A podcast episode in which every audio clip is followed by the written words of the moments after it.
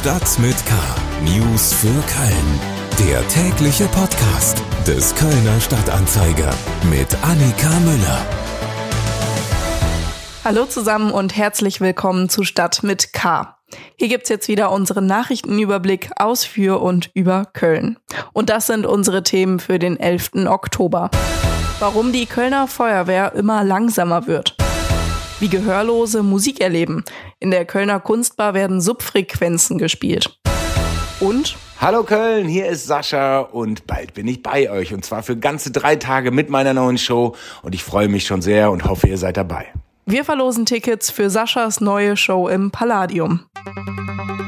Schlagzeilen der Kölner Energieversorger Rheinenergie hat diesen Dienstag Anpassungen zu seinen Erdgaspreisen bekannt gegeben.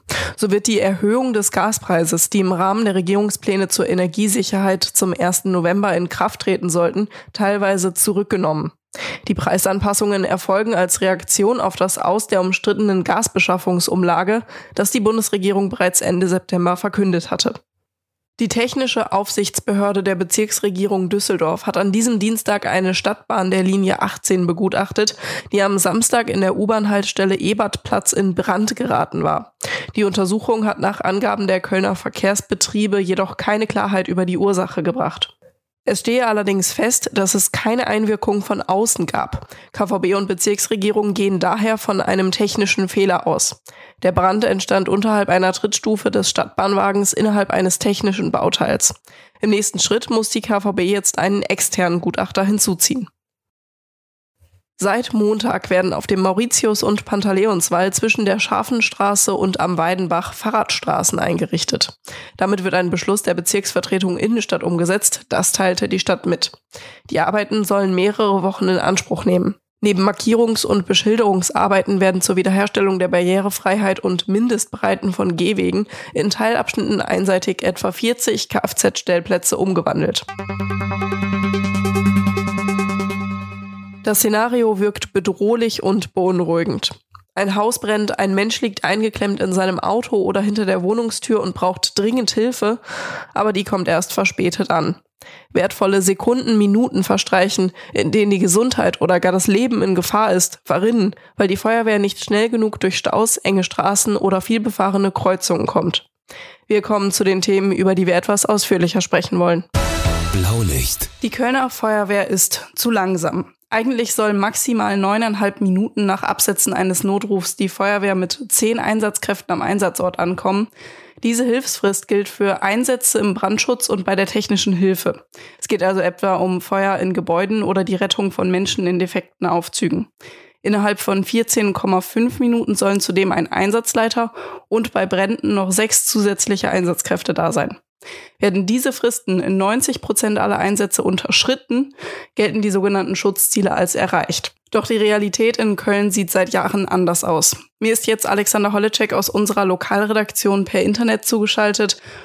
Wie viel zu langsam ist die Feuerwehr denn? Muss man sich da Sorgen machen? Ja, also diese neuneinhalb Minuten, die du ja angesprochen hast, ähm, die werden in, in deutlich weniger als 90 Prozent aller Einsätze eben erreicht. Ähm, wir reden da über ähm, 73 Prozent, also etwa ähm, also mehr als ein Viertel aller ähm, Fälle, in denen bei Bränden, also wenn es zum Beispiel ein Feuer in der Wohnung gibt, der klassische Fall, die ähm, Einsatzkräfte eben nicht innerhalb von neuneinhalb Minuten da sind. Und in der sogenannten technischen Hilfe, also eben äh, dem von dir genannten Fall, äh, jemand ist im Aufzug stecken geblieben. Oder aber, und das ist, ähm, wäre der deutlich dramatischere Fall, Jemand muss zum Beispiel nach einem Autounfall aus einem äh, Auto ähm, gerettet werden oder ähm, nach einem Unfall mit einer Straßenbahn ähm, unter der Straßenbahn gerettet werden. Ähm, da sieht es nochmal deutlich, ähm, deutlich brisanter aus. Ähm, da erreicht die Feuerwehr nur in 54 Prozent aller Einsätze. Das heißt, in, in, in dieser Art der Einsätze ist etwa jede zweite, in jedem zweiten Fall sind die Einsatzkräfte da. Eben nicht innerhalb dieser neuneinhalb Minuten vor Ort nicht ähm, einberechnet werden in diese ähm, Rechnungen die äh, Einsätze der Freiwilligen Feuerwehr, die ähm, vor allen Dingen eben in den ähm, Außenbereichen ähm, ja wichtig sind, aber eigentlich auch nur ein Backup für die Berufsfeuerwehr sein sollen. Ähm, das heißt dann eben halt nicht, dass keine Hilfe zu erwarten ist, aber natürlich sind Sorgen angebracht, wenn wir, ähm, wenn eben ein solches, ähm, ein, eine solche kritische ähm, Infrastruktur nicht so funktioniert, wie sie eigentlich funktionieren sollte. Und wo liegen da die Gründe? Warum bräuch, braucht die Feuerwehr denn überhaupt so lange bis zum Einsatzort? Ja, wenn wir uns erstmal nur die reine, reinen Fahrzeiten angucken, also die Fahrzeit ähm, ab dem Moment, an dem sich in den Wachen das Rolltor öffnet und die Einsatzkräfte mit Blaulicht und Martinshorn dann eben zum Einsatzort fahren, ähm, da liegen die Gründe ähm, eben tatsächlich sprichwörtlich auf der Straße. Also es ist ähm, für die Straßen, für die Anzahl der Straßen, für die Enge der Straßen äh, deutlich zu viel Verkehr. Das ist zum einen der ähm, Automobilverkehr, aber eben auch ähm, jeglicher anderer Verkehr. Für diese neuneinhalb Minuten, die die Feuerwehr eigentlich nicht überschreiten will, ist aber nicht nur die reine Fahrzeit entscheidend, sondern wichtig ist ja auch, wie lange es überhaupt dauert, bis die Einsatzkräfte aus dem Tor gefahren sind. Also wie lange die Bearbeitung des Notrufs dauert und wie schnell die Einsatzkräfte dann auch bereit sind. Wie sieht's denn da aus? Ja, auch nicht besser, ehrlich gesagt. Also diese neuneinhalb Minuten die sich die Feuerwehr selber gegeben hat, die äh, werden oder die kann man unterteilen eben in, in zwei Blöcke. Das eine ist die reine Fahrzeit äh, von sechseinhalb Minuten, die bestenfalls ähm, unterschritten werden soll und davor eben drei Minuten. Drei Minuten, in denen zunächst innerhalb von 90 Sekunden der Notruf abgesetzt, bearbeitet werden soll.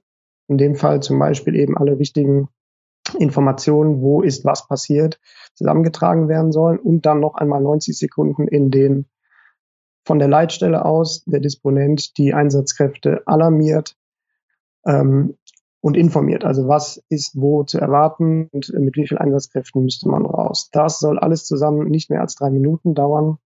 Aber auch da sind die, äh, werden die Quoten in aller Regel nicht eingehalten. Und auch da dauert der Prozess viel zu lange. Und was wird gemacht, um da die Situation zu verbessern, sowohl bei der Fahrzeit als auch bei der Zeit davor?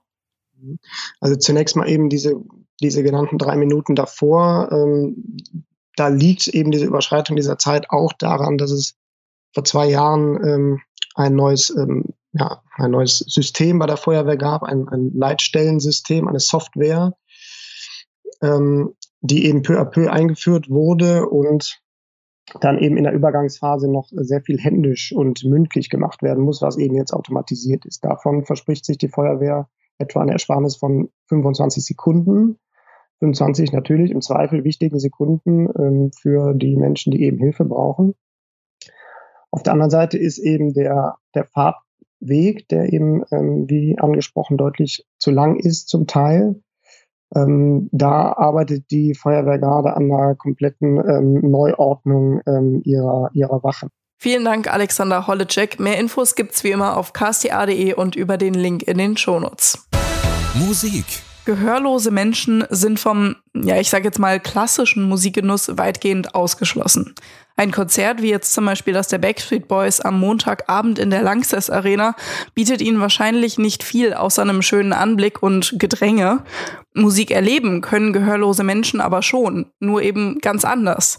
Meine Kollegin Elena Stickelmann war am Montagabend in der Kunstbar am Kölner Hauptbahnhof, wo ein Künstler Musik für gehörlose, schwerhörige und hörende Menschen gespielt hat. Sie ist mir jetzt per Internet zugeschaltet.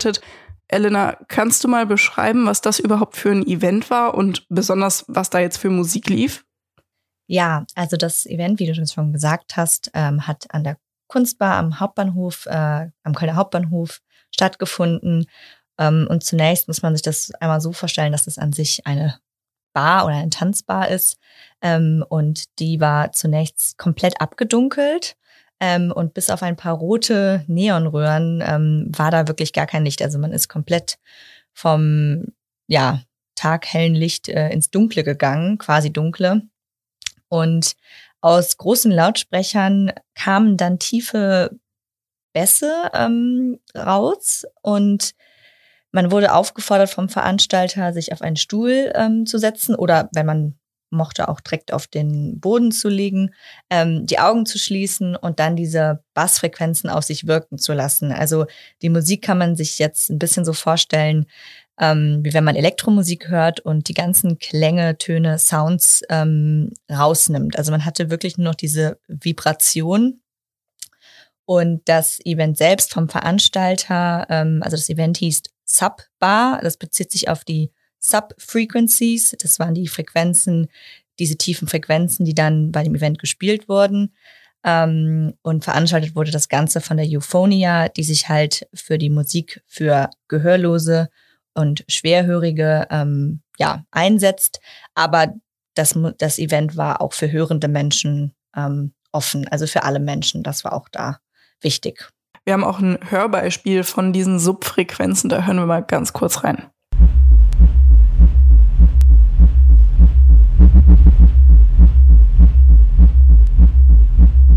Wir haben es jetzt gerade eben gehört, ähm, aber Elena, kannst du noch mal erklären, wie können denn gehörlose Menschen dann überhaupt diese Musik erleben? Genau, also im Unterschied zu hörenden Menschen ähm, können ja Gehörlose ihre Ohren nicht nutzen. Ähm, dadurch sind bei ihnen aber andere Sinnesorgane, ähm, vor allem das Sehen und Tasten, stärker und feiner ausgeprägt. Ähm, somit nehmen Gehörlose die Musik auf eine andere Weise und auch bewusster wahr.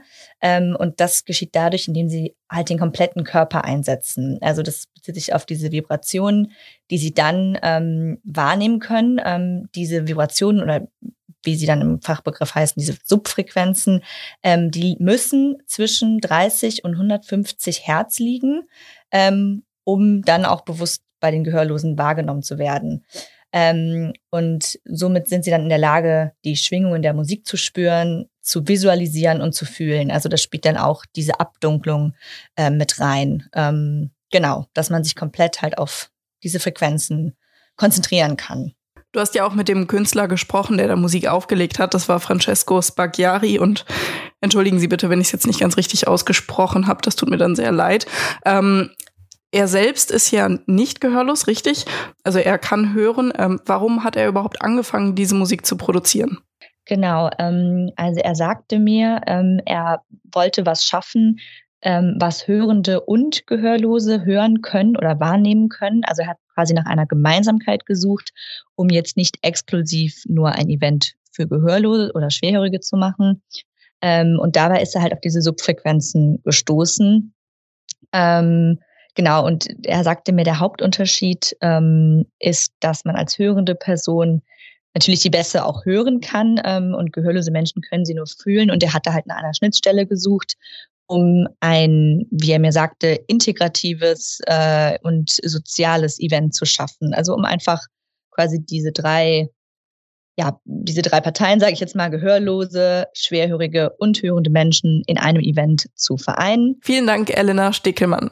Wollen Sie sich mal selbst einen Eindruck von dem Event verschaffen? Dann schauen Sie doch vorbei. Das Event findet noch am Dienstag, dem 11.10., Freitag, dem 14.10. sowie am Samstag, dem 15.10. jeweils ab 17 Uhr in der Kunstbar am Kölner Hauptbahnhof statt. Unterhaltung. Sascha kommt für seine neue Show nach Köln. Am 13., 14. und 15. Oktober präsentiert er im Palladium This is My Time, die Show. Die One-Man-Show zeichnet dabei Meilensteine aus dem Leben des Entertainers und Sängers nach, der etwa für den Hit Lucky Day bekannt ist. Dazu kommt ein Revue-Programm mit Tänzern, Sängern und Musikern. Es handelt sich hier also nicht um ein klassisches Konzert, obwohl Sascha natürlich auch einige seiner alten Hits zum Besten geben wird. Und auch seinen neuen Song Lighthouse wird er performen. Ein ganz besonderes Stück, sagt der Sänger selbst. Also Lighthouse ist, äh, also ist, merke ich gerade, dass sogar weil ich das erste Mal jetzt wirklich drüber spreche, worum es geht, äh, dass es mir tatsächlich ein bisschen schwerfällt, weil es so ein ähm, extrem emotionaler Song ist. Äh, da geht es halt um meinen Sohn. Also da geht es darum, äh, was ich fühle, wenn es um meinen Sohn geht, was ich gefühlt habe, als er zur Welt gekommen ist, was ich mir für die Zukunft für ihn wünsche und so. Da geht es um ganz krasses Gefühl zwischen Vater und Sohn, was das bedeutet. Und das äh, zu Papier zu bringen, also als, als, als Song zu schreiben, war irgendwie, ich dachte erst am Anfang, es wäre sehr schwer, so einen Song zu schreiben. Das ist es, glaube ich, auch. Aber dann, als ich angefangen habe, dann sprudelte das nur so raus und dann war es einfach da. Und das ging dann irgendwie eigentlich sogar relativ schnell, weil die Emotionen ja da waren und dann waren sie sehr schnell auch gefangen in, in, in Musik und, und Texten. Die Songs über Personen, die einem am nächsten sind, sind eigentlich immer die schwersten. Das ging mir schon so, als ich ein, ein Liebeslied über meine Frau geschrieben habe oder für meine Frau. Wenn Sie am Donnerstagabend, also dem 13. Oktober, noch nichts vorhaben und Lust haben, sich die Show anzuschauen, dann habe ich gute Nachrichten für Sie. Wir verlosen fünfmal zwei Tickets für This Is My Time, die Show. Um teilzunehmen, müssen Sie einfach nur eine E-Mail mit dem Stichwort Sascha im Betreff an ksta-community at ksta-medien.de senden. Ich wiederhole nochmal ksta-community at ksta-medien.de. Teilnahmeschluss ist Mittwoch, der 12. Oktober um 17 Uhr. Die Gewinner benachrichtigen wir dann per Mail. Die Teilnahmebedingungen und natürlich auch die E-Mail-Adresse habe ich Ihnen nochmal in die Shownotes gepackt. Damit sind wir jetzt auch schon wieder am Ende von Stadt mit K angekommen. Mein Name ist Annika Müller. Morgen begrüßt Sie mein Kollege Christian Mack und wir hören uns dann kommende Woche wieder. Bis dahin. Stadt mit K. News für Köln. Der tägliche Podcast.